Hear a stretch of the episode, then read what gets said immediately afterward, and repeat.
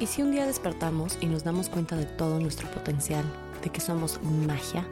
Bienvenidos a Un Café con Black. Yo soy Sara Black, su host, y este es un espacio creado para sentarnos con un cafecito y conversar sobre temas delis, mágicos, a veces profundos y, por qué no, hasta de las cosas que son un poco incómodas. Hola, bienvenidos y bienvenidas a un nuevo episodio de Un Café con Black. Yo soy Sara, su host. ¿Cómo están?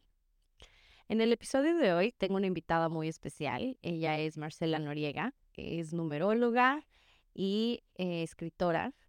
Y nos viene a hablar sobre numerología, sobre el 2024, qué año es y también todos los años personales. Nos enseña cómo sumar nuestras fechas para sacar nuestros números. Y bueno, les dejo con el episodio y espero que lo disfruten. Bye. Hola Marce, ¿cómo estás? Bienvenida a un café con Black. Es un placer tenerte aquí con nosotros hoy. ¿Cómo has estado? Hola, Sara, qué gusto estar aquí. Al fin podemos eh, unirnos para hablar de las cosas que nos gustan. Sí, ya te llevamos en verdad intentando grabar esto durante ya varias semanas, pero bueno, por fin se dio. Em, así que sí, hoy venimos a que nos hables, obviamente, de lo que solo tú eres una crack y sabes, Em, que es la numerología, pero si quieres antes cuéntanos un poco de ti, cómo, cómo llegaste a este mundo de, de, de la espiritualidad y de la numerología y todo esto. Mm, dale. Bueno, es una historia un poco larga porque desde niña yo siempre tuve una inclinación hacia el misticismo, hacia lo espiritual. Por ejemplo, desde niña ya era vegetariana, no, no me gustaba que mataran a los animales, eh, como que tenía una compasión por los, por las personas en general y era muy apegada a la religión, porque en ese momento solo eso era lo que asociaba con espiritualidad. Entonces era católica, pero muy católica. Por ejemplo, rezaba el rosario eh, obsesivamente. Era como que yo quería encontrar que me respondieran del otro lado, ¿no? Como estoy mandando este mensaje, respóndanme y, no sentía esa respuesta hasta más o menos los 18 años que yo estaba orando. Yo oraba de una manera, yo te digo, como frenética, como, como muy, muy apasionadamente. no era normal. Y también vivía como monja. Eh, por ejemplo, nunca iba a fiestas. En toda mi adolescencia, nunca fui a fiestas, no tomaba alcohol. Era rara, sea, era rara, era como una monja. hasta la universidad, nunca fui a una fiesta, en toda la universidad, no, no salía, no salía, yo era muy enclaustrada en los libros, en la lectura de la Biblia, luego me hice evangélica y fue peor porque era muy metida en la Biblia. No te creo, o sea, no, no me imagino para nada. Sí, sí, yo era así, era una monja hasta que empecé a tener como destellos, así como que veía cosas o entendía cosas, como epifanías se llaman. Son momentos de mucha claridad, de mucha lucidez y escribía. Desde los 13 años escribía poesía, que la poesía es el lenguaje del espíritu. El espíritu habla mucho en metáforas. y, y, habla mucho en el silencio. Entonces yo escribía como loca, escribía cuadernos y cuadernos de poemas de cosas que yo sentía que me iban dictando y era imposible que, que yo registrara cosas como del amor, de la pasión, de encuentros sexuales cuando tenía 13 años. Claro. Escribía como si fueran cosas de vidas pasadas. Ahora lo entiendo así. Claro, sí. Pero ya, ya tenía como abierto el canal, un, canal de, con mi ser interior. Y yo sentía que mi mundo interno era el real y que el mundo exterior era muy raro para mí. Yo no entendía nada lo que pasaba afuera. Y obviamente yo parecía una persona rara. Era muda, no hablaba, no hablaba, no decía lo que opinaba nunca, ni en las clases. Cuando opinaba, las profesoras decían, pero si tú eres muy inteligente, ¿por qué no hablas? Porque para mí el mundo era raro. Era, mi mundo interno era lo que yo entendía.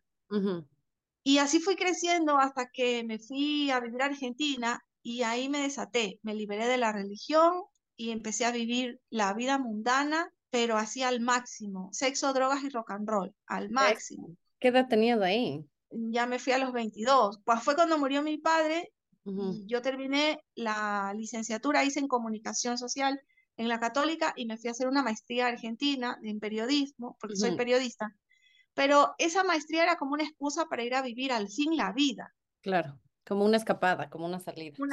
sí, Igual hice la maestría, todo bien, y vivía ya como tres años en Argentina, me quedé trabajando, viví muchas experiencias, y lo otro que me apasionaba era el periodismo, siempre me apasionó.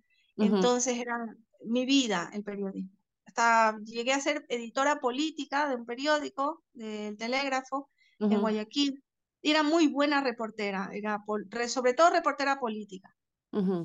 Y así viajé por el mundo también. Yo viajaba en la comitiva presidencial, Ah, Llegué a, ganar mucho dinero y a tener una buena posición, digamos, dentro del periodismo, hasta que esa, esa cuestión espiritual seguía ahí, como latente, como que no se callaba, era una voz que nunca se cayó, hasta que dije, no, esto es algo más, no es la religión, aquí tengo que ir más allá. Y en el 2012 me vino una necesidad de hacer una introspección muy, muy fuerte. Me, un amigo me prestó una casa en, hay un lugar que se llama Mar Bravo, que es un mar donde no te puedes meter, es cerca de Salinas. Ya. Y me prestó una casa ahí y yo le tenía mucho miedo al mar. Entonces fue como ir a enfrentar mis miedos y escribir. Las cosas, salían muchas cosas, muy oscuras. Cuando salí de esa introspección, tuve como una revelación de lo que tenía que hacer, de cuál era mi camino. Y era el camino que siempre había seguido, que es la introspección. es, vamos a hacer grupos vamos a hacer talleres con gente para hacer lo que yo he hecho siempre conmigo misma, que es ir dentro de mí y escribir de lo que observas. Sí, que, es lo que son las sesiones contigo, básicamente. Exactamente, es lo que he hecho desde que tengo 13 años. Wow. Y ocurrió algo en el 2011, me fui a España a escribir un libro sobre la historia de mi padre eh, y ahí fui atando cabos de la historia del clan y fui sanando cosas de mis relaciones de pareja y de la historia de la familia. Y regresé con esa otra visión de vamos a sanar no solo a nosotros, sino al clan. Okay. Vamos a ir más allá. Es decir, vamos a entender las relaciones. ¿Por qué tenemos relaciones tan conflictivas? Relaciones de pareja me refiero. Sí, sí. Ir, ir viendo qué hay en los clanes, qué creencias, qué ataduras, qué pactos, qué todo lo que hacemos en las sesiones, que es ir rompiendo. Y que vamos bien profundo. Exactamente. Entonces, eh, todo lo que hago yo lo hago primero conmigo misma, ¿no? Yo siempre soy mi propio conejillo de indias, veo que funciona y luego lo empecé a hacer ya en grupos. En el 2012, 2013 empecé a hacer ya talleres con gente, con, con grupos y desde ahí no paré, ¿no? De hacer sesiones eh, grupales e individuales aplicando la misma técnica. Y luego empecé, cambié mi vida totalmente en el 2013, me hice vegetariana, que es lo que siempre quise ser desde niña, de un día para otro. Nunca más comí animales, nunca más, ni, ni pescado, ni pollo, nada, ningún animal. Y eso me dio una claridad mental que nunca había tenido antes. Y empecé a recibir una guía interna, empecé a meditar y ayunar. Al principio ah, fue así, ¿no? Fue muy duro, muy estricto como ayuno y meditación todos los días y hasta que mi mente se limpió. Luego mantras y otros ejercicios espirituales y ahí empecé. Ahí empecé simplemente a aclararme la mente y lo de la comunicación hacia afuera empezó mucho después. Empezó en el 2015, 16, eh, ahí ya empecé a comunicar. Yo me tomé unos años de reseteo, o sea, me tomé unos años para mí misma, limpiarme yo, aclararme yo, antes de tratar a personas. Fueron unos años de silencio. Súper importante esa, esa parte de, de cómo limpiarse. En, o sea, por ejemplo, eso siento que es lo que me pasa a mí en este momento, que a veces quiero compartir mucho más, pero siento que estoy en un proceso de depuración, que digo, no es momento, no es momento, porque todo mi proceso va cambiando diario. Entonces. Exacto, no es el momento. Tú tienes que estar 10 pasos adelante para ya ahí empezar a tratar a alguien o a hablar del tema. Antes no, porque te derriban, te derriban, eres fácilmente, eh, o sea, te pueden destruir porque estás despertando y estás muy vulnerable. Esos momentos son momentos para ti, para estar solo contigo misma y con gente en la que confías mucho, no puedes hablar de estos temas así tan abiertamente, porque tienes que fortalecerte internamente y encontrar las herramientas espirituales que te van a servir de ahí en adelante. Claro. Sí, sí, sí, total. Yo siento que eh, justo en ese, en ese, en esa parte del proceso estoy, que es como quiero avanzar mucho más rápido de lo que en verdad estoy avanzando. No sé si eso hace sentido, pero avanzas más rápido si mientras menos eh, lo compartes. En este punto, en ese punto, avanzas más rápido mientras más en silencio estás, porque estás en total comunicación con tu ser interior y esa comunicación tiene que volverse sostenida y fluida. Al principio cuesta mucho y por eso es que necesitamos sentarnos a meditar, hacer ayuno y todo lo demás, porque cuesta mucho conectarse, porque hemos estado desconectados durante mucho tiempo. Cuando se establece la conexión, el ser interior habla casi que en susurro, es muy, tienes que hacer mucho silencio. Y, y, es como que aparece y desaparece. Cuando la conexión se va volviendo, gracias a tu búsqueda y tu constancia, se va volviendo ya eh, sólida, tú solo cierras los ojos y el ser interior ya está ahí hablándote, ya, ahí estás. Ahí tienes una guía interna encendida todo el tiempo pero esto, esto es un ejercicio de... O sea, es como ir al gimnasio. Yo, Exactamente. o sea, cada, cada, cada meditación siento que me hago un poco más fuerte en, en cómo controlar y callar la mente y, así, pero todavía hay, hay, hay, días que todavía me siento a meditar y, casi imposible. O sea, me, estoy 20, 30 minutos y nada. Y entonces... Cuando tú, cuando tú estás caminando, estás trabajando, estás y ya estás meditando, ahí ya estás. Sí, eso, eso todavía no llego a ese nivel, pero ahí vamos. Ahí ya está. Esto depende de la intensidad con la que lo busques. Yo lo busqué de una manera frenética, intensa, muy así. Eh, para mí era lo, y sigue siendo, lo más importante. La relación que tienes con tu ser interior es la relación más importante en tu vida. Sí, pues sí, contigo es con quien vas a pasar el resto de tu vida, o sea, en verdad. Exactamente. Y la guía interna, o sea, a mí sí me ha dejado loca el, todas las respuestas están dentro de mí. Si en verdad me siento a escuchar, todo se soluciona. Todo se soluciona. Exacto. Yo tengo todas las respuestas y, y, y, a veces no sé cómo explicar eso. Entonces es como, uff. Em, pero por eso es que estamos aquí, para que tú nos ayudes. Yo lo que hice fue vaciarme de todo lo que creía que sabía. Yo lo boté, lo deseché. Incluso yo, mi título que me costó tanto conseguir de licenciada, no sé cuánto, yo lo rompí, lo rompí. He hecho cosas que para mi mente han sido, eh, son ejercicios psicomágicos, que para tu mente funcionan como un barrido total. Hay, hay cosas que, mira, yo soy hereje y soy apóstata. Soy apóstata porque yo fui a la iglesia católica a decir que saquen mi nombre de sus mugrosos libros. Eso es ser apóstata, es renegar de la fe, de la fe católica en este caso. Y soy hereje, también soy hereje por la iglesia evangélica.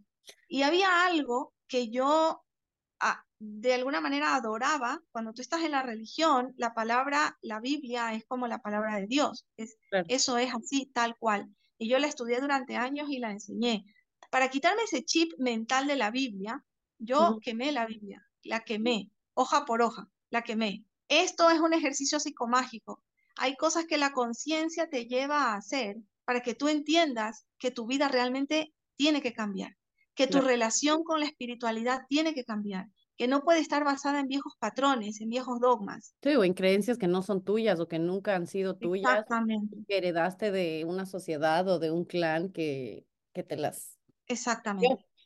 Cuando tú haces eso, creas un vacío y ahí que vino, yo creé ese vacío, vino la astrología, vino la numerología, vino cosas que ya sabía yo desde antes y que esa visión religiosa dogmática me las estaba eh, impidiendo ver.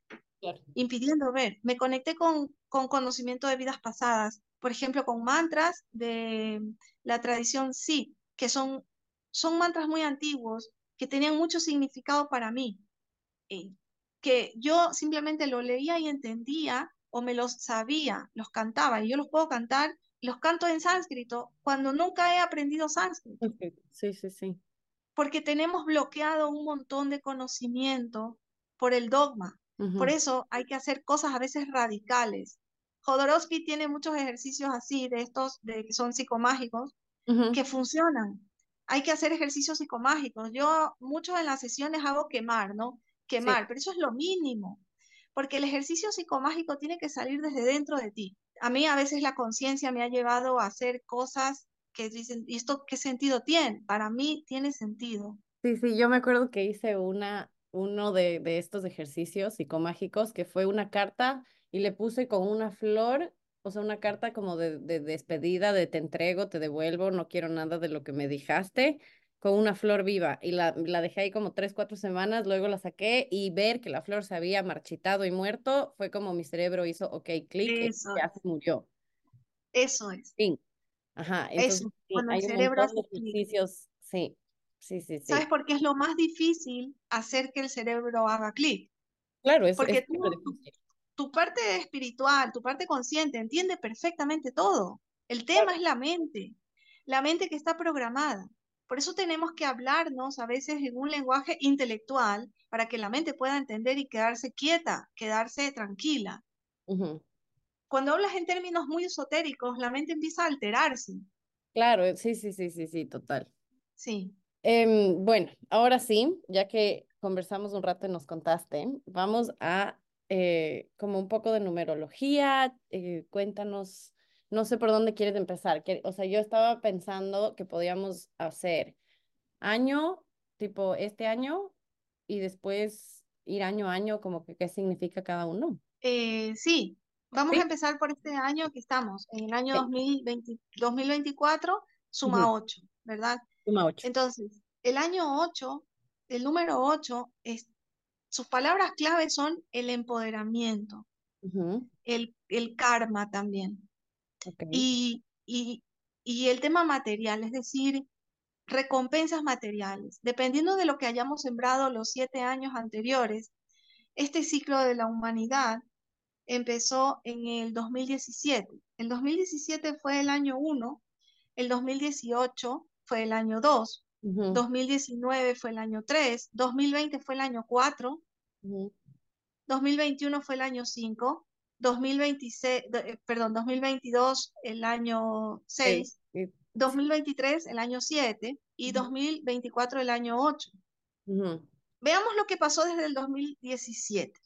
En el, aunque, aunque en la humanidad no se nota, no se nota, es, Terminó un ciclo en el 2016. Una manera de pensar, una manera de vivir, una manera de entender el mundo terminó. Y en el 2017 empezó una nueva manera. Pero lo que pasa con el 1, el 2 y el 3 es que son números internos, son procesos internos que no se ven en lo visible, en la realidad material, no se ven. Mm. Se ve cuando, el 4, 2020, ahí es cuando se vio.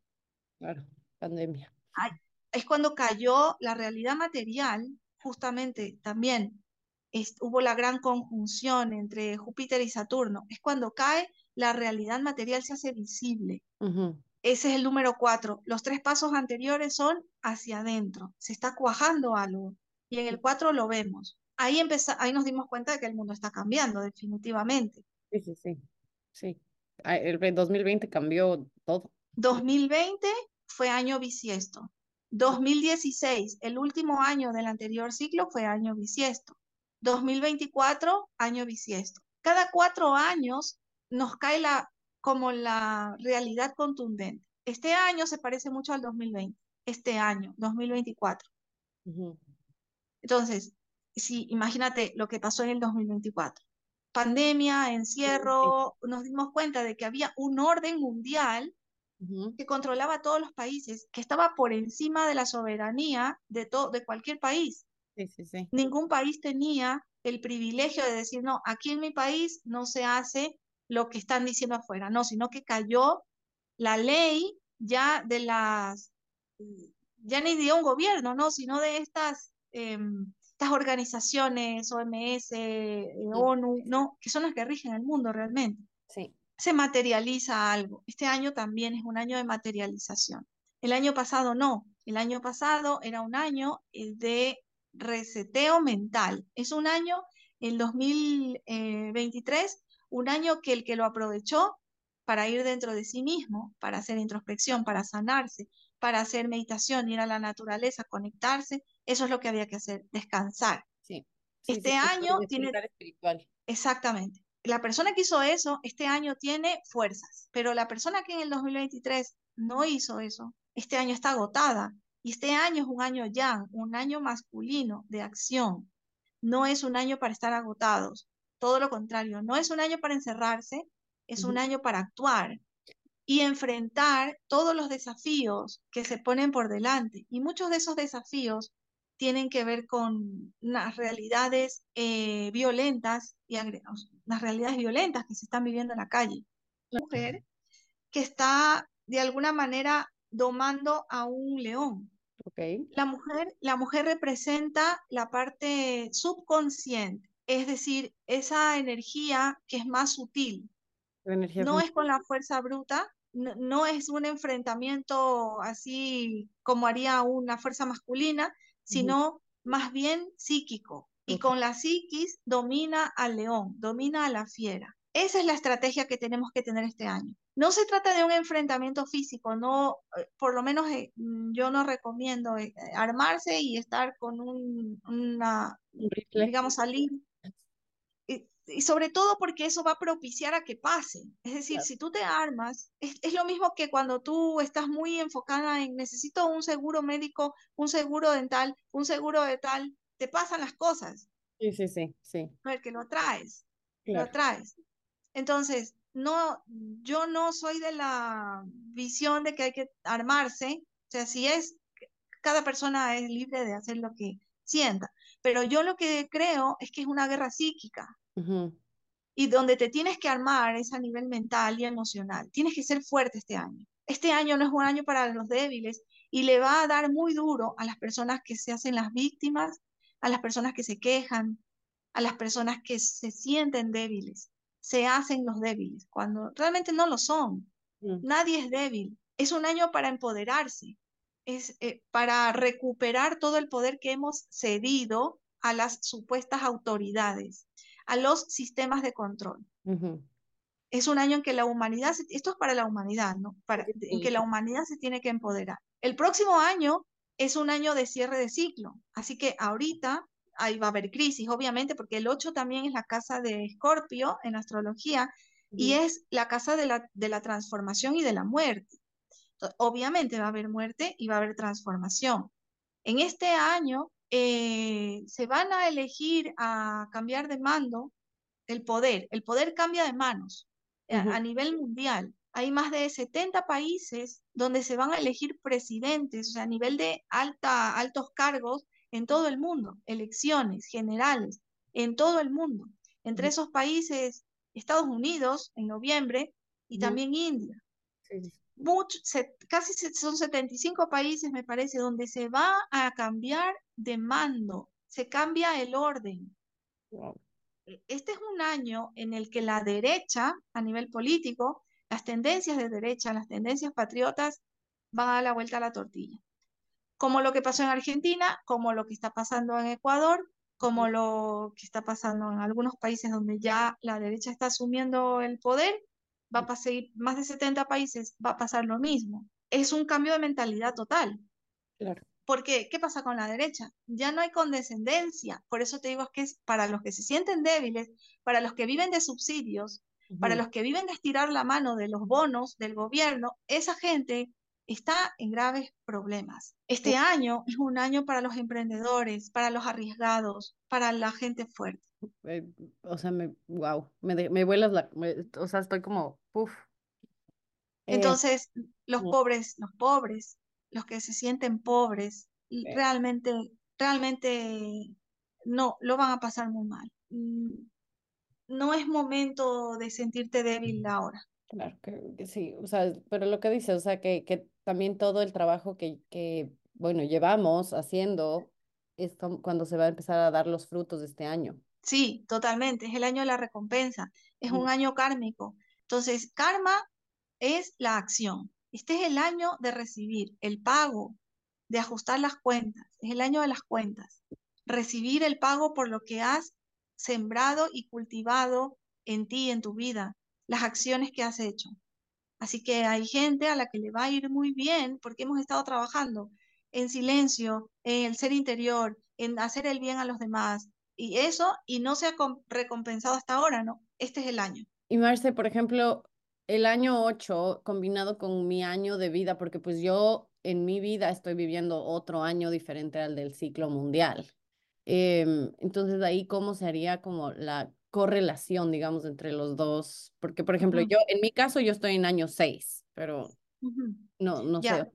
Entonces veamos, primero digamos cómo se saca el, el se llama número del año eh, personal para saber en qué momento del ciclo estás tú. El ciclo va del 1 al 9. En el 1 empezamos el ciclo y en el 9 es el, final. Entonces, sumamos el día de tu cumpleaños, el mes y el año en el que estamos. ¿Ya? Por ejemplo, en ti, ¿cómo es? Eh, el día. El mío es 18 de julio de 1991. Entonces, bien, entonces sumamos 18, 9 más eh, julio 7, ¿verdad? Sí. 16 eh, más 8, 24, ¿verdad? Y eso suma 6. Entonces tenemos que reducir al mínimo el número. Aquí no cuentan los números maestros. Tenemos que reducirlo al número, al mínimo. Ok. Entonces, dentro de ti, en tu, en tu mundo personal, tu atención va a estar puesta en la familia, en lo doméstico, en, en, el hogar. vas a tener una necesidad muy fuerte de sentirte cómoda en, en el hogar que has creado. Y hay cambios dentro de ese hogar o dentro de la familia, lo que tú consideres familia. Sí, sí. Mm, puede ser que alguien se case, puede ser que alguien se divorcie, puede ser que alguien entre nuevo a la familia, puede ser una mascota o puede ser un bebé que nace. Y también puede ser que alguien muera, puede ser que alguien se divorcia y se sale también del, del, círculo. Hay cambios dentro de la estructura de la familia. Entonces, esos cambios van a requerir tu atención y vas a estar como más enfocada en ese espacio íntimo de la familia. Entonces, mientras afuera en el mundo se te va a pedir que seas fuerte, que seas competitiva, lo que es el 8. ¿Tienes 8 en tu numerología? Eh, no, creo que no. No. Bueno, afuera en el mundo eh, va a estar esta energía de competencia, de a veces agresividad, de el más fuerte es el que gana, digamos, de esta energía que es muy a veces ruda porque es muy masculina. Entonces, dentro de tu vida, tú estás enfocada en tu familia, pero como hay una energía mundial de 8, te vuelves mucho más protectora. Okay. Por ejemplo, con mi familia nadie se mete, cosas así. Ya. Eh, va a defender a los, a los que quieres, porque es la tendencia psicológica general. Cuando hablamos de que es número 8, se trata de una tendencia psicológica. No, no es que está algo ahí etérico, no, es algo que es palpable en la psicología general. Vas a ver cómo hay una gran diferencia entre el 2023 y el 2024. En el 2023 ya se siente, ya, se, siente. Sí, no, ya se siente. O sea, esto que me dices de la familia, yo desde desde el de enero, desde el 3 de enero ya tengo ideas de qué quiero, o sea, en cómo va a cambiar mi, mi, y es, y es en ese tema, o sea, es en familia, en hogar, en todo esto, yo ya estoy como enfocada en eso, ¿me explicó? Entonces, es como muy loco que ya se siente la energía del mundo también. Yo justo decía el otro día en el otro episodio que es como esta, esta energía de accionar, o sea, de que vamos a hacer acción sobre lo que llevo, llevamos posponiendo eh, o huyéndole todo el 2023. Exactamente, el 2023 fue muy pasivo, porque esa es la energía del 7. Parece que nada cambia, parece que nada pasa. llega enero y cambiamos al año 8 y todo cambió. Sí, sí en Ecuador, que además es el centro del, del, mundo, es Ecuador es porque es importante, porque es un punto nodal, es el nodo, es el centro. Entonces, ¿por qué pasó tan rápido aquí? Eh, se sintió como la energía cambió tan fuerte precisamente porque estamos en el nodo. Y, pasó enero y se vino la guerra y ya los militares a la calle y hay todo este... Eso es la energía del 8. Si ves, empoderamiento. Sí, como eh, hasta aquí nomás, o sea, vamos a tomar lo que responde. Exactamente. Empoderamiento, en este caso del Estado, de, de las Fuerzas Armadas en contra de esto. Son, son choques, pero que están hablando de un empoderamiento del Estado, que no lo vimos en el gobierno anterior, por supuesto que no. Una un... pasividad, Claro, un letargo. También. meditando el pobre hombre. Exactamente. Mm. Oye, Marce, y bueno, entonces eh, hablemos un poco como de, de si estás viviendo, o sea, por, porque por si acaso los que nos escuchan estén en otros años, como qué pasa de Sí, año uno, año dos y así. dale. Sí, y algo más quería decir del año Ah, 6, que es un año en que se activan tus poderes de sanación, de sanadora. Ahí les voy, mi gente. En verdad que en eso estoy trabajando. O sea, ahorita estoy tomando cursos para sanar el sagrado femenino y como me interesa un montón esto de la sanación del útero y de, o sea, de- desde el del origen de la, no sé si está relacionado con el hogar y la familia, pues claro que sí, porque es dar vida, pero, pero no sé, como que estoy full metida en eso porque digo, por ahí siento un poco ese llamado. Entonces, Sí, ese es el llamado del 6, la sanación. Y también el arte, eh, o puede ser sanación a través del arte, a través de cualquier cosa que sea creativa. Y otra cosa del 6 es que deseas este año un compañero íntimo. mm, No, no es una relación pasajera. Ya no te interesa tanto el juego como en el año 5. El año año 5 es pasado. juego, conquista y sexo.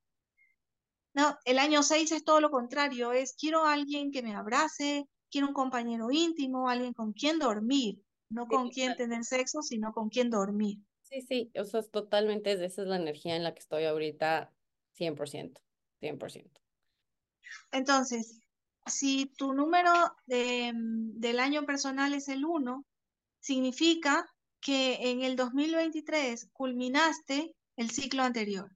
Entonces, en la medida en que tú en el 2023 hayas soltado lo que había que soltar, liberado, perdonado, eh, y tú estés en paz, tu, tu conciencia, tu alma esté en paz, puedes empezar el nuevo ciclo sin tanto obstáculo.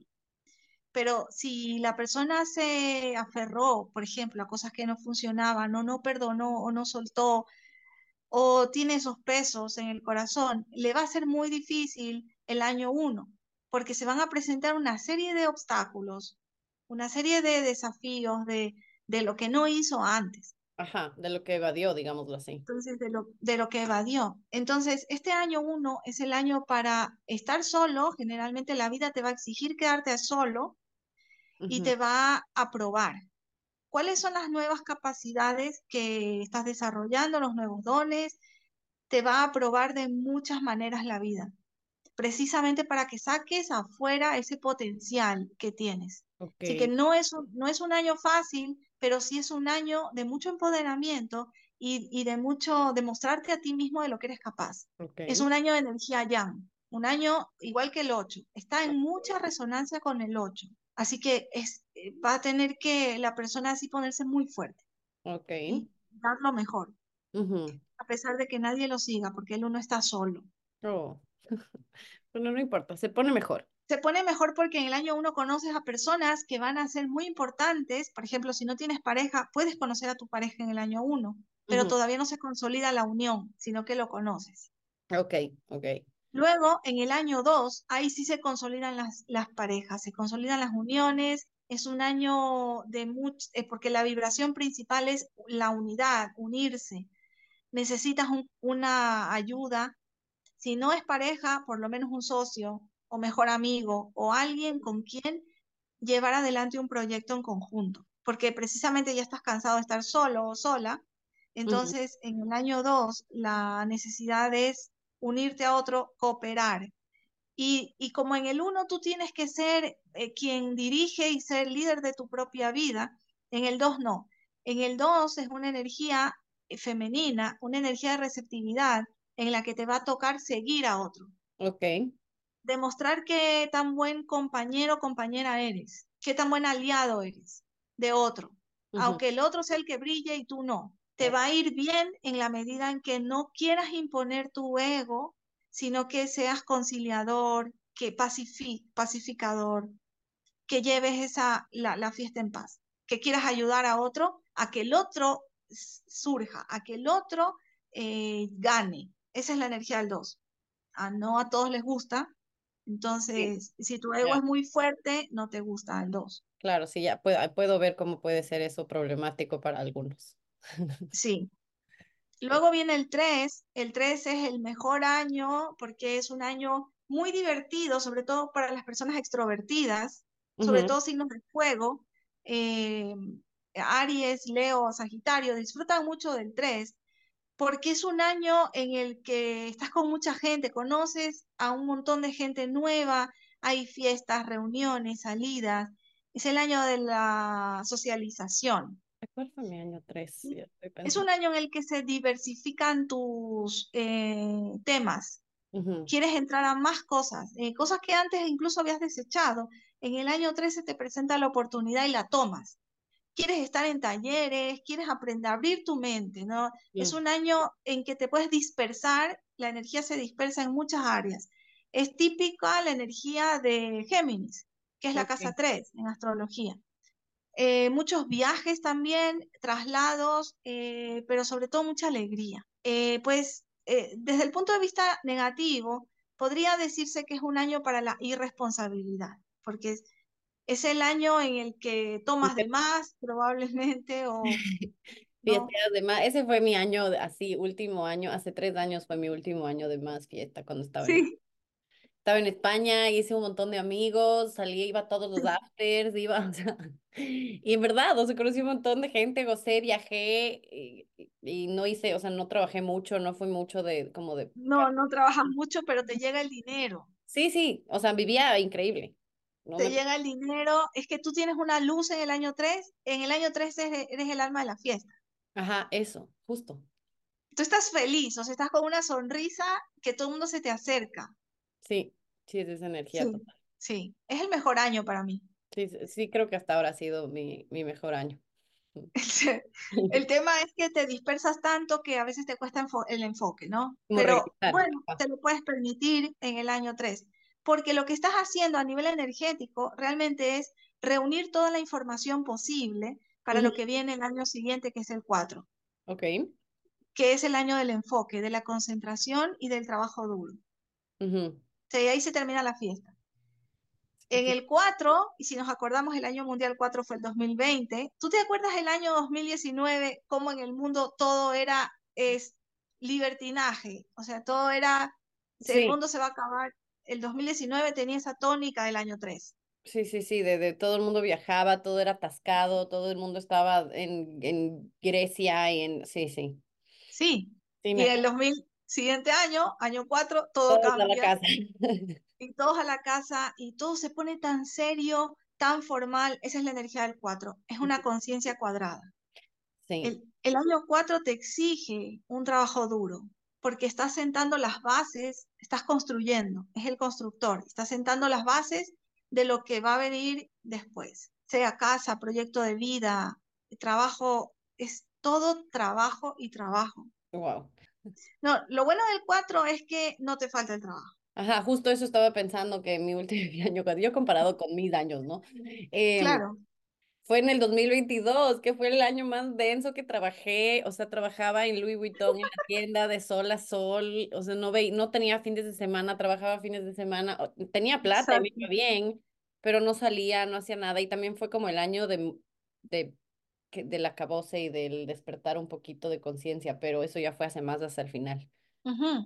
Sí, sí, ese es el año del trabajo duro. Sí. Y mm, de tomar la responsabilidad. Wow, qué loco. De ahí el 5. Luego, viene el año 5 y ahí todo cambia. Eh, decíamos que el 2 era femenino, ¿no? El 3 es masculino en la comunicación, el 4 es la tierra, es, es femenino también. Y el 5 es otra vez masculino, es fuego, y es un año en el que la vida se abre en dos. Es como que en el 4 tú dices, tengo estabilidad y todo está bien, porque eso es lo que el 4 quiere, estabilidad, cosas conocidas. Eh, ya no quiero tanta diversificación, ahora quiero concentrarme en algo, pero luego llega el 5 y te cambian los planes completamente. Yo, yo diría que el 5 es muy parecido a una montaña rusa. Exactamente porque tú piensas que tienes un plan y te da una vuelta y te revuelca la ola y después dices, puff, no era ese, no era el plan. No era ese el plan, no era ese. Ahí tienes que romper la mente cuadrada y tienes que adaptarte al cambio. El 5 es cambio, aventura, el sexo también, se activa mucho el sexo, la conquista, el deseo, la seducción, el juego. Entras a ese juego de la vida en donde hay todas las posibilidades. Pero sobre todo la vida te va a marcar una encrucijada. Va a haber dos caminos. O seguir en la línea de confort que te estaba, ya se estaba enraizando con el 4, o irte por lo nuevo. Por lo nuevo, siempre por lo nuevo. Bueno, no, mentira, si es que les está yendo bien en el 4.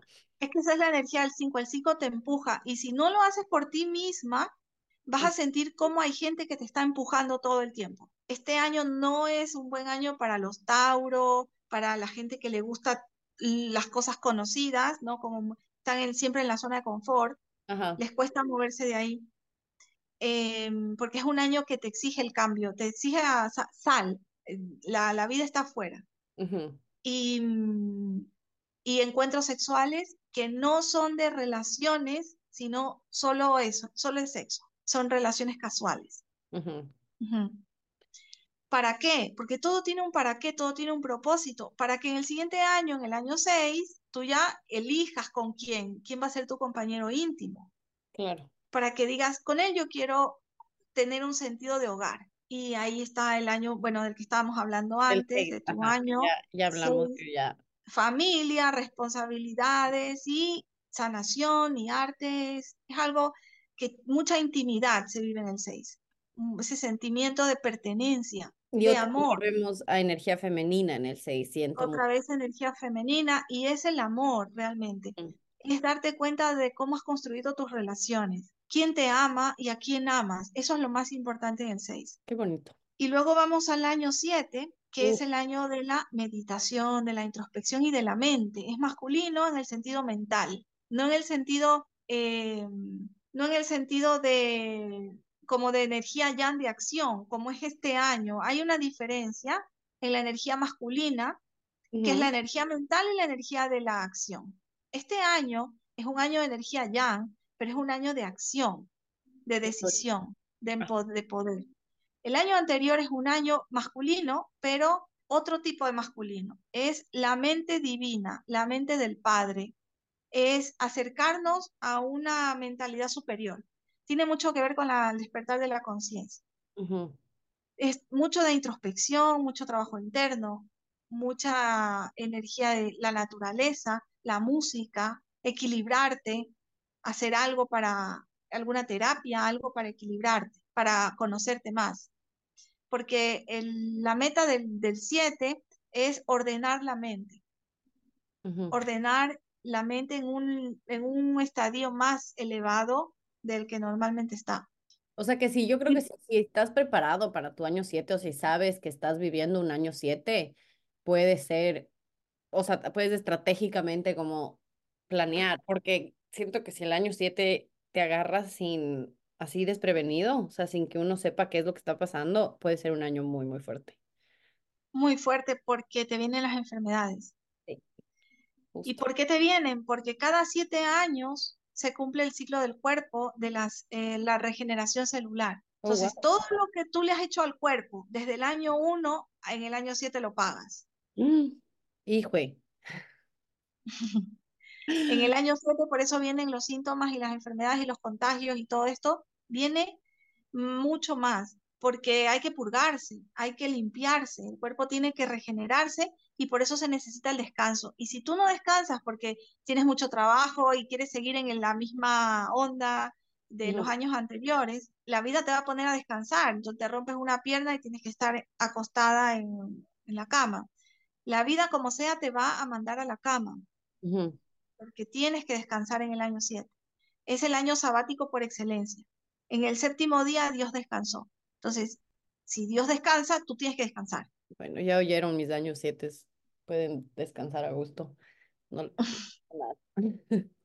sí, es el año para descansar y reencontrarte contigo mismo.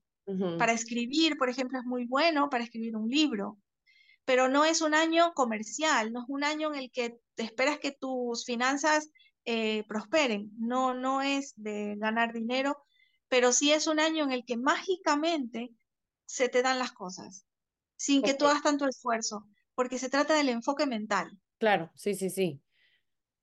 O sea, entiendo, Ujú, es como de, de, sí, de la manifestación y de trabajar mucho como con la mente. Con la mente.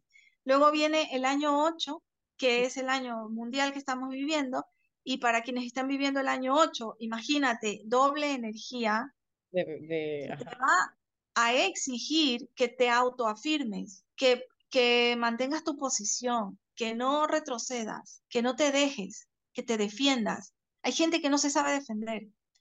sí, Por ejemplo, que tiene la energía masculina, la energía femenina muy, muy activa, muy dominante y que siempre está en la receptividad y que no se sabe defender. Entonces, este año es el año para que demuestres realmente quién eres y que no te pueden pisotear y que salgas de cualquier estado de víctima. Wow.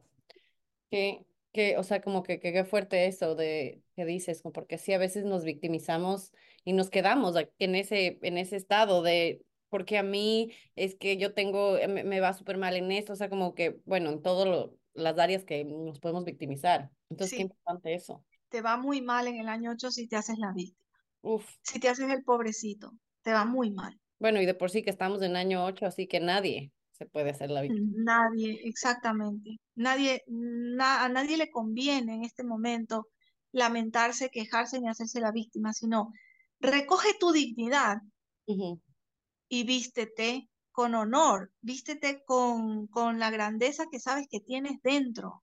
Tienes que recuperar el sentido de la grandeza, el sentido de la, val- del valor que, de lo que vales y también de la valentía, de las dos cosas. O sea, ¿dirías tú que el, el año 8 también es como de mucho amor propio entonces? de mucho amor propio, totalmente. En la astrología china es el año del dragón, el año del dragón de madera. Entonces, el dragón es el, el, ¿qué animal, animal, aunque es un animal mitológico, pero qué animal es más poderoso que un dragón? No, no, nadie. Ninguno, Y perdón. son, y son dos años muy kármicos, el 2024 y el 2025, porque el año 20 2025 es el año de la serpiente Ujú. Y son los dos animales kármicos del horóscopo chino. Así que en este momento tenemos que realmente sacar la fuerza. Si hasta ahora no la hemos sacado, esa fuerza del dragón interior, sacarla. Que nadie nos pase por encima, que nadie nos obligue a hacer cosas que no queremos hacer. No hay autoridad, no puede haber una autoridad por encima de tu propia conciencia. Sí, total, Es total. el año de empoderarse totalmente y hay que sostenerlo. Hasta el siguiente año estar bien fuertes, bien parados, porque en el 2026 otra historia es la que se va a empezar a contar. Sí, sí, ahí empieza un año uno otra vez y, y ya Exacto, y sabemos lo que se viene.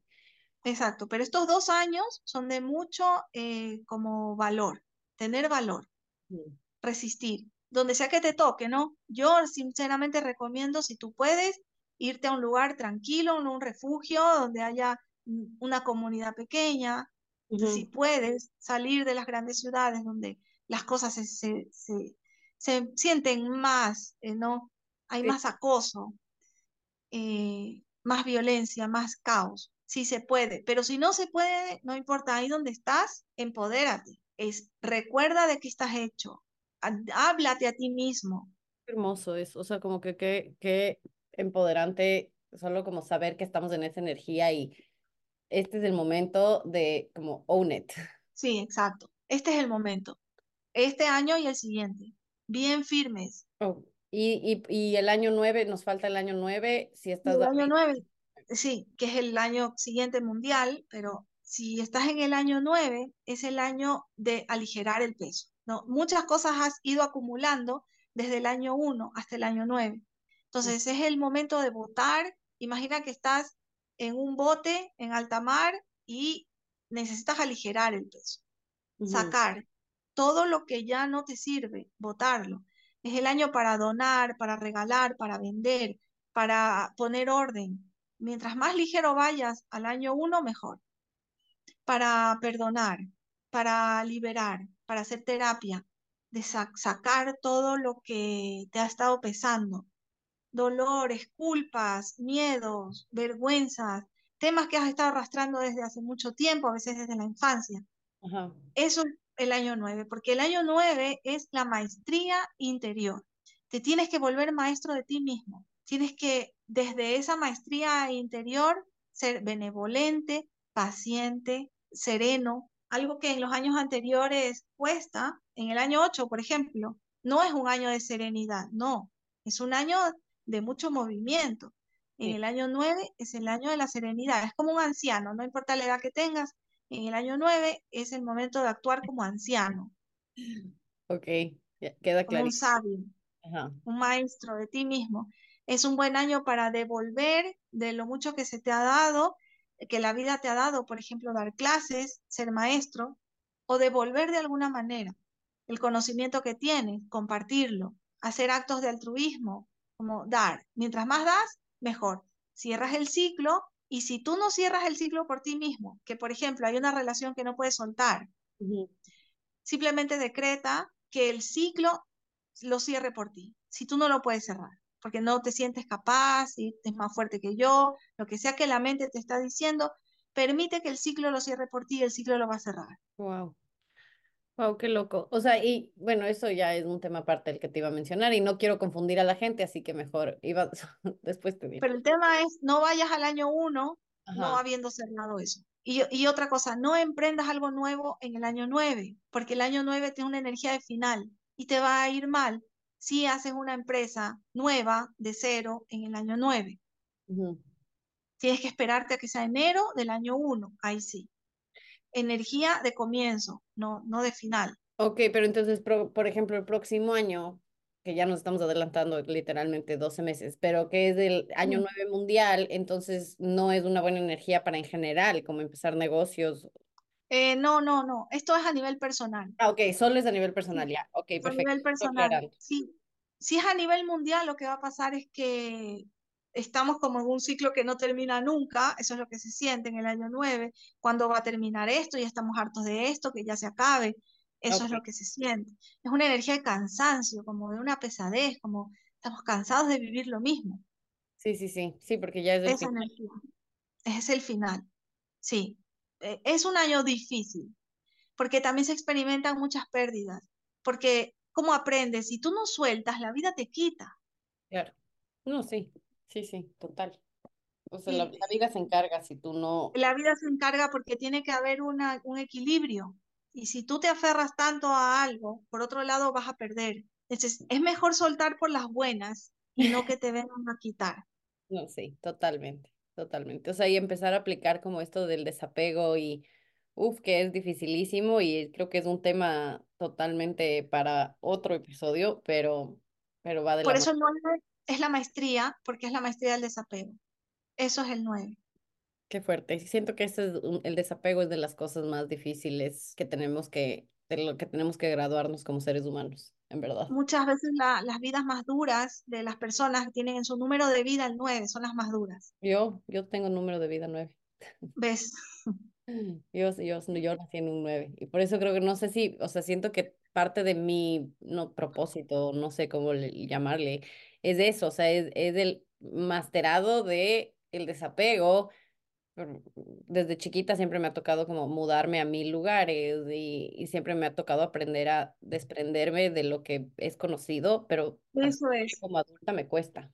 Eso es lo que el 9 te, te exige.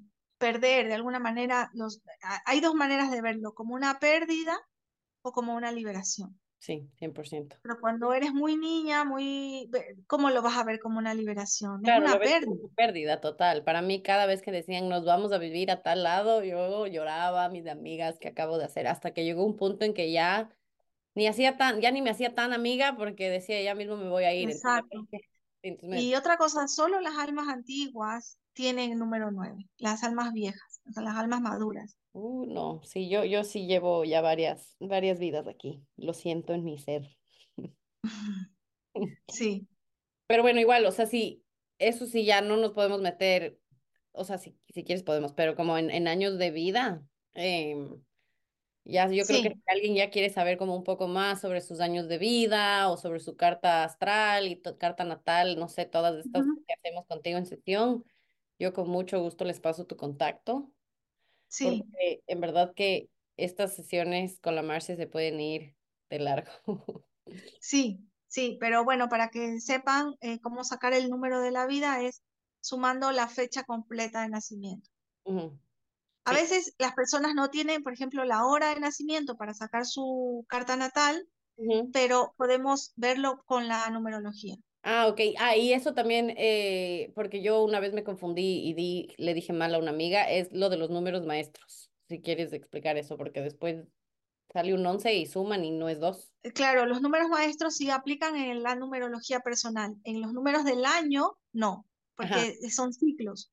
Sí, sí, sí. Pero en la numerología personal, sí, en el número de la vida, si te sale 11, 22, 33 o 44, no lo reduces, porque eres un número maestro. Sí, sí, pero los Es números personales sí se reduce. O sea, en los años. sí, o sea, como el que estoy yo ahorita estoy en mi año 6 porque son ciclos. Sí, sí, ahí sí se reduce, sí, Sí, entonces, 11, 22, 33 y 44 no se reducen porque son números maestros.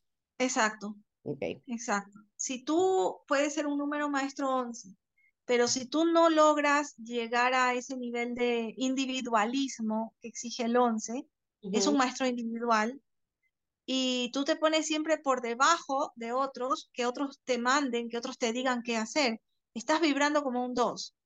Y es Oh, como si, y es como si estuvieras rechazando tu misión de vida. Tu misión de vida es ser un líder y, y es ser un maestro y es ponerte al frente y primero ser individualista, ser individual. ujú, Primero yo. Entonces, primero tú y entendiendo que si tu energía, si tú te das tiempo a ti mismo y amor a ti mismo, tu energía va a ser alta y desde ahí vas a poder compartir. Pero no ponerte en una actitud de sumisión. Eso es impropio de un número maestro 11. Pero si tú haces eso, porque es más cómodo a veces, te puedes llegar, te castiga, por así decirlo, la energía. No, no es un castigo, pero es como que se te vuelve en contra la energía y puedes llegar incluso al sometimiento o a la esclavitud. Wow. Porque mientras más maestro eres, más alta es la responsabilidad que tienes. Y si Ok. tú no asumes esa responsabilidad, la energía se va en contra de ti. Uf. Es por eso hay que tener mucho cuidado cuando tienes un número maestro en la numerología personal. Yo tengo una amiga con número maestro que no lo admite. Si está escuchando esto, tú sabes quién eres. Eh, lo mismo pasa con el 22. El 22, por ejemplo, es el número de los sueños cumplidos. Ujú, Es un número de materialización. Pero si tú no vibras como un maestro 22, sino que vibras como un 4, vas a ser un burro de carga. Claro, sí, sí. Vas a ser un obrero, básicamente un trabajador que, que, que no puede ni respirar para ganar eh, miseria, como un esclavo también. Sí, o sea, como un poco lo opuesto a lo que un ujú, número a maestro lo, tiene a, a lo que estás llamado, sí, a lo que estás llamado a hacer. Wow, wow, qué loco. Pero, pero eso, claro, porque eso no pasa con, con los otros números. Eh, Pero, si pasa, eres, pero si eres un 4 no significa que vas a ser como un obrero que se va a quedar. no, no, no, no, no, no, no. Es que yo te digo, mientras más maestro, más exigencia hay. claro, más exigencia hay de, de, ok, ya, te entendí. No, si eres un número cuatro, eh, tu, sí tu visión está puesta en el trabajo y en lo material, sí. Ujú. Eh, Sí, no al significa que nivel, vas no al nivel bastante. Eres un obrero, así que nunca vas a ganar, o sea, no, eso es solo si es que no No, de maestro. no, sí, sí, si eres un maestro y no, no quieres eh, asumirlo, Ok, listo. ¿qué, qué pasa? Obviamente pasa. Tú primero te rebelas contra esto, porque tú no quieres asumir ninguna responsabilidad, sobre todo cuando eres niño, adolescente o joven, no quieres asumirlo. La, la ficha te cae más tarde, de que realmente tienes que hacerlo, porque si no, eh, no vas a, tú- todo tu potencial se queda desperdiciado. Claro. No, y sí, y no vas a cumplir, a cumplir como con tu misión de vida. Y ahí viene la depresión. Mira, muchas causas de la depresión es que sientes que tu vida no tiene sentido. Y es porque no sabes para qué estás aquí. Para eso la numerología y la astrología te dicen, te indican, ¿no? A través de arquetipos, cómo funcionan las energías y para qué estás aquí. Entonces, cuando tú no sabes para qué estás aquí, eh, todo es un sinsentido, esto te lleva a la depresión. claro. Sí, porque no, no tienes respuesta, o sea, no, no sabes como por dónde navegar, supongo. Entonces, el buscar todas estas herramientas, a mí por lo menos me han ayudado. Y eso que yo no soy ningún número maestro, pero me han ayudado un montón. Y no sabes qué te diferencia del otro. Entonces Claro, tiendes a compararte cuando eres incomparable, eres única. Sí, sí, sí. Sí, eso es De, otro, ese es otro tema que también me ha costado, el de, el de no compararme y entender que lo que yo tengo que ofrecer, solo yo lo puedo ofrecer. Y punto. por lo tanto, la clave del empoderamiento verdadero es el autoconocimiento. Total. Si tú sabes para qué estás aquí, cuál es tu propósito y, y estás en esa línea, eres coherente con eso, Nunca más vas a tener ninguna depresión. Puedes tener una tristeza eh, en algún momento, pero una depresión o un ataque de ansiedad no, no lo vas a volver a tener. Sí, sí, sí, no, totalmente de acuerdo. Totalmente de acuerdo. Ay, bueno, mi Marce, ahora sí ya se nos está acabando el tiempo. Bueno, antes de que se acabe el tiempo, les quería comentar que acaba de salir mi agenda y guía astrológica que se llama Luna 2024, en la que voy guiando semana a semana, eh, viendo los aspectos astrológicos que hay, siguiendo las lunas, la lu- las cuatro fases de la luna. Por eso es semana a semana. Entonces tienes como una, una guía muy cercana con consejos, de rituales, recomendaciones, un montón de ejercicios que puedes hacer en cada semana según las energías que hay. Ay, qué chévere. sí, Y eso sí, ya como dónde podemos conseguir y eso yo quiero. sí, hay de forma eh, física y también hay de, de forma virtual, este, digital, más bien. Em, hay un WhatsApp al que hay que escribir y pedirlo. Por de forma virtual, digital, eh, creo que es por Amazon que se envía y, y si no, también de forma física también se puede enviar fuera de Ecuador. Ya. Porque. Entonces, Eh, no sé si, di- no sé si digo el WhatsApp o lo ponemos en un mensaje, en un comentario aquí abajo. yo lo puedo poner abajo en los comentarios. Voy a dejar como toda la información que me mandes. Puedo dejar con, con el WhatsApp que me des para que, y un link o no sé, y ahí ponemos toda la información. O sea, todo lo que me dé eh, Marce, yo se los voy a poner ahí abajo en los comments de este episodio. Y así está fácil. Y si no, igual me escriben y, y ahí coordinamos toda la bien, info que están interesados. porque este año es un año clave y este año tienes que estar preparado. No, no, no te puede caer así por sorpresa lo que sea que pase. Entonces, esa es la intención de la guía, que ayudar, en lo mismo que hemos estado hablando, ayudar al empoderamiento de cada uno. Sí, y aparte, bueno, yo personalmente a mí me interesa un montón como alinearme en el ciclo de la luna y entender como un poco más también cómo mi ciclo, por ejemplo, menstrual con el ciclo de la luna se conectan y entender mi cuerpo mejor a través de eso. Entonces, hay mucha información de los cuatro arquetipos y de cómo se relacionan con la luna y las actividades que puedes hacer en cada semana. súper, súper, ya te Y voy. también, y también al, al inicio hay un análisis general de todo el año, desde la astrología, la numerología, el sincronario maya y la astrología china también. Ah, ok, wow, ok, está súper completo, listo. Sí, Entonces, sí, súper mándame, completo.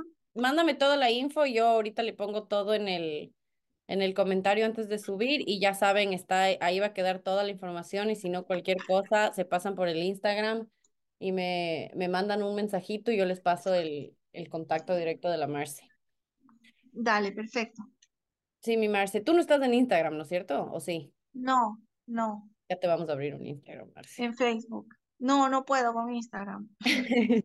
Ya lo intenté no. Tu Facebook también. Sí, pásame el, el link de Facebook si quieres también, para que por Yo quieras escribo, es que yo escribo mucho, mucho. Instagram es más- más de fotos. Entonces, si me Ah, puedes seguir en Facebook es mejor porque todos los días estoy publicando información.